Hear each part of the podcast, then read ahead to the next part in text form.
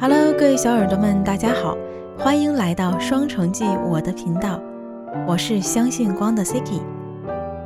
在前几期的节目中，我向大家介绍了一下有关日本留学的相关话题。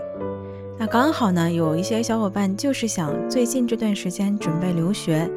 有一部分小伙伴呢是2020年因为疫情的关系，始终没能入境日本的。我知道有很多小伙伴说，我已经在国内学了一年的字母大学了，因为很多语言学校以及大学的课程呢，不得不改成在线课。那没有去留学，在国内完成了一部分的学业，那这样的学习算不算留学呢？这个话题我觉得还挺有意思，也想未来找一期节目，可以找一些嘉宾一起来聊一聊这个话题。与此同时，在十一月八号呢。日本是有了最新的入境制度，我想很多2020年始终没能入境日本的小伙伴们已经了解了。日本现在开放了最新入境制度，那有哪些留学生可以入境了？隔离又究竟需要几天呢？今天的节目呢，我就为大家来详细的解读一下日本最新的入境制度。最近看到大家对日本开放新规入境的消息，很多小伙伴不清楚，反而更混乱了。究竟怎么是入境啊？而且接种完国内的两针疫苗，能不能缩短隔离期？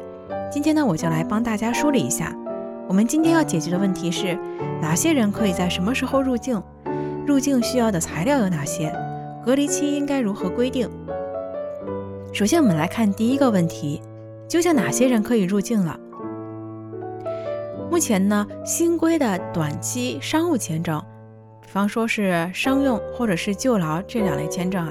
以及留学签证的朋友们，其中留学签证呢是新规留学生，也就是一直没能入境的这些新拿到签证的留学生朋友们是可以入境的。不过呢，大家要注意啊，探亲签证还有旅游签证是没有开放的。那有人问了，是所有新规留学生都可以入境了吗？答案是不是？首先呢，是对留学生接收的学校是有一定要求的。这里要求语言学校必须是优良校。一般来讲，正规的语言学校和大学都是优良校。大家在选择语言学校的时候，一定要好好确认你所要申请的学校的资质究竟如何，是不是优良校。没听说过的学校啊，还有就特别便宜的学校，都要多一个心眼去查一查。第二呢，就是留学生新规入境呢是分批的。日本入国管理局的规定是，二零二一年十一月可以入境的小伙伴，他们的签证是在留资格认定的交付时间为二零二零年三月三十一号之前下发的。也就是说，二零二零年四月生，这个四月生大家有留学日本的这个经验的是了解的哈，因为日本一般是四月生或者是十月生这两个时间。因为日本呢是四月为一个新学期，樱花的这个春假之后的四月为一年的新学期，是这样规定的。那么十一月份就是二零二一年十一月份可以入境的呢，就是二零二零年四月生以及之前的学生们。二零二一年十二月份可以入境的呢，是二零二零年十月生及之前的。二零二二年一月份可以入境的是二零二一年四月生以及之前的同学们，所以你就知道，你看一下你自己的在留资格哈。如果你是二零二零年的四月生，或者这之前的，那你就可以在今年的十一月份入境，以此来类推。那这里面有小伙伴就要问了，那我的在留资格呢是二零二零年四月前后的，但是因为疫情的关系，我的在留资格过期了，之后又重新申请的，这种情况要怎么办呢？大家不要担心，在相关规定里面呢也是有这种情况的，是表示可以按照当初的在留资格时间对应入境时间，需要在提交在留资格认定证明书的复印件上。注明最初在留资格书的时间以及编号，大家理解了吗？所以有这种情况的小伙伴，一定要第一时间去联系一下你的学校以及老师，去问一下你这种情况到底应该怎么办才好。以上内容呢，出自入国管理局的官网以及厚生劳动省的官网附件。有需要的小伙伴呢，大家可以在下方评论区留言，我可以回复给你。第二点呢，我们来说一下入境需要哪些资料哈。入境呢需要的相关申请材料有申请书、契约书、活动计划书、入国者名单以及呢入国者的护照复印件。有必要的情况下呢，还要附上接种新冠疫苗的证明书。大家注意啊，除了上面提到的这个护照的复印件以外，其他的这些文件呢，都是要由你学校来进行填写以及申请的。换句话说，就是所有的文件哈，都是由你的学校去进行申请，而不是个人去进行申请上报。一定要注意这一点，大家一定要和自己的老师取得联系啊。啊，有一点啊，需要在这里面跟大家说一下。我发现有一些小伙伴现在已经开始准备机票了哈，因为这个入境规则啊是从十一月八号开始最新执行的，所以在这一段时间里面，上交申请啊、上交这个申报的学校以及啊学生会有很多。那么入国管理局这边在进行申请、在进行判定的时候呢，也需要一些时间。嗯，目前来看啊，十一月份能入境的可能性还是很小的，毕竟申请、批改呀等等啊，包括交材料、准备材料都需要一些时间，所以大家要做好一个准备，就机票不要订那么早。如果一定要订的话呢，最好是订那种可以改签的啊，避免自己出现这种经济上的损失。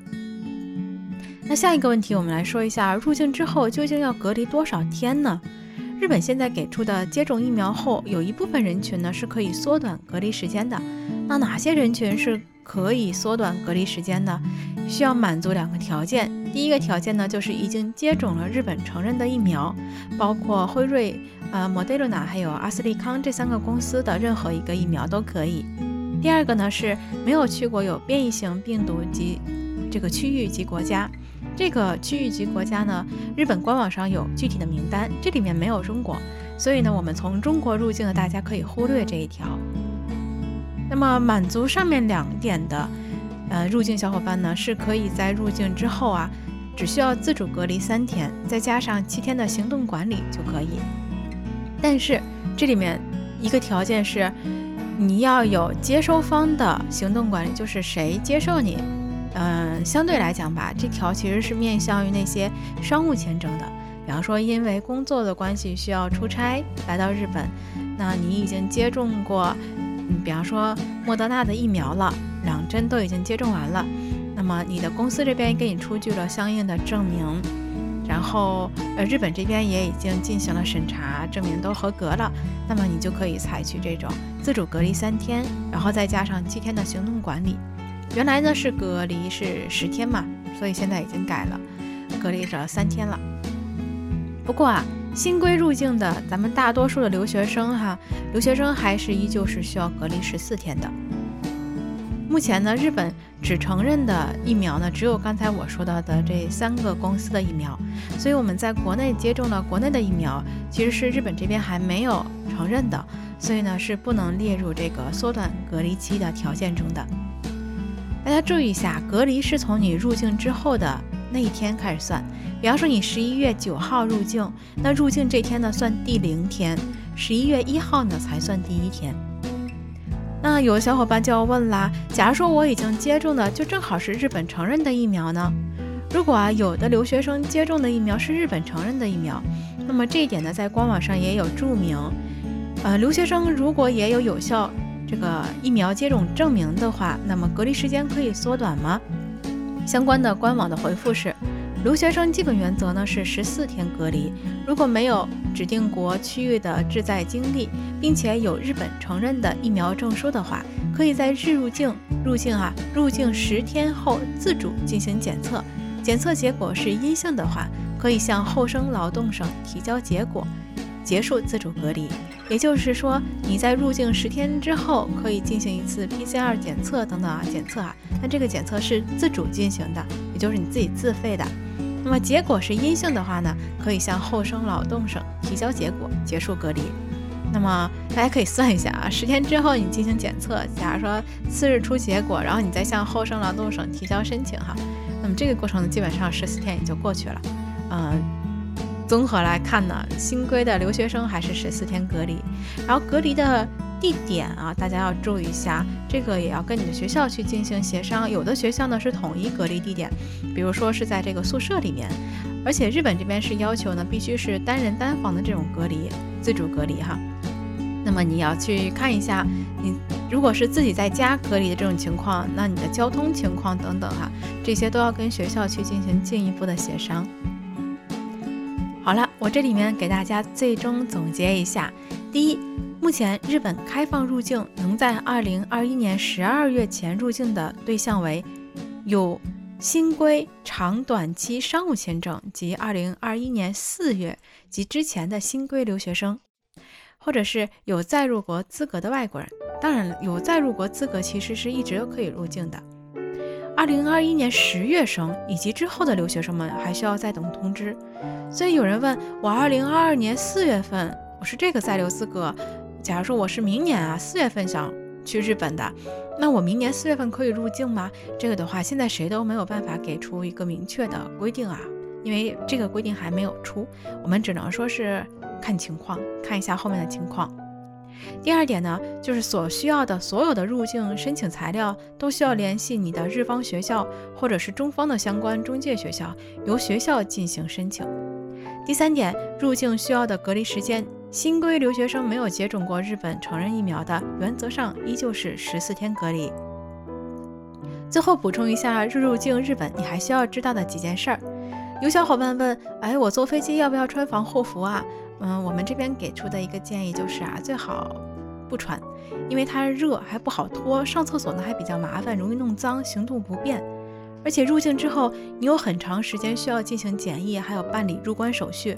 你需要扫脸等操作啊。这些操作呢，你穿防护服的时候都不容易脱，而且没有口袋放证件也不方便。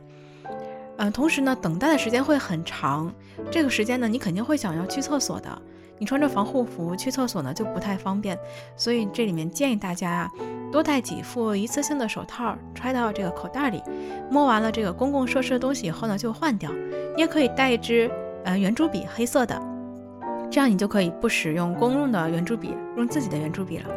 同时呢，提醒大家勤洗手，看到有这种消毒水啊或者是酒精的时候，就多喷一喷手就够了。还有小伙伴问啊，飞机餐要不要吃？这个吃不吃啊，主要看自己饿不饿。如果你吃的话呢，是可以错峰来吃的，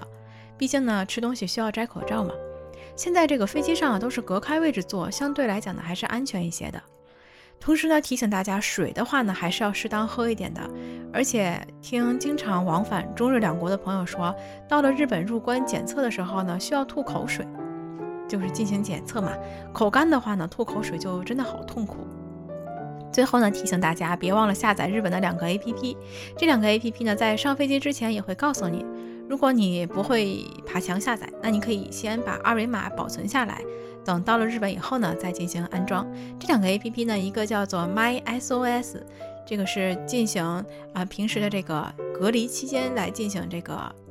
呃联络以及具体情况联系的一个 APP。同时呢，还有一个日本厚生劳动省出的 COCA 这个。A P P，这两个呢都需要下载一下，然后到了日本以后，记得把你的定位系统打开，不然的话搜不到定位，没有办法确认你的位置。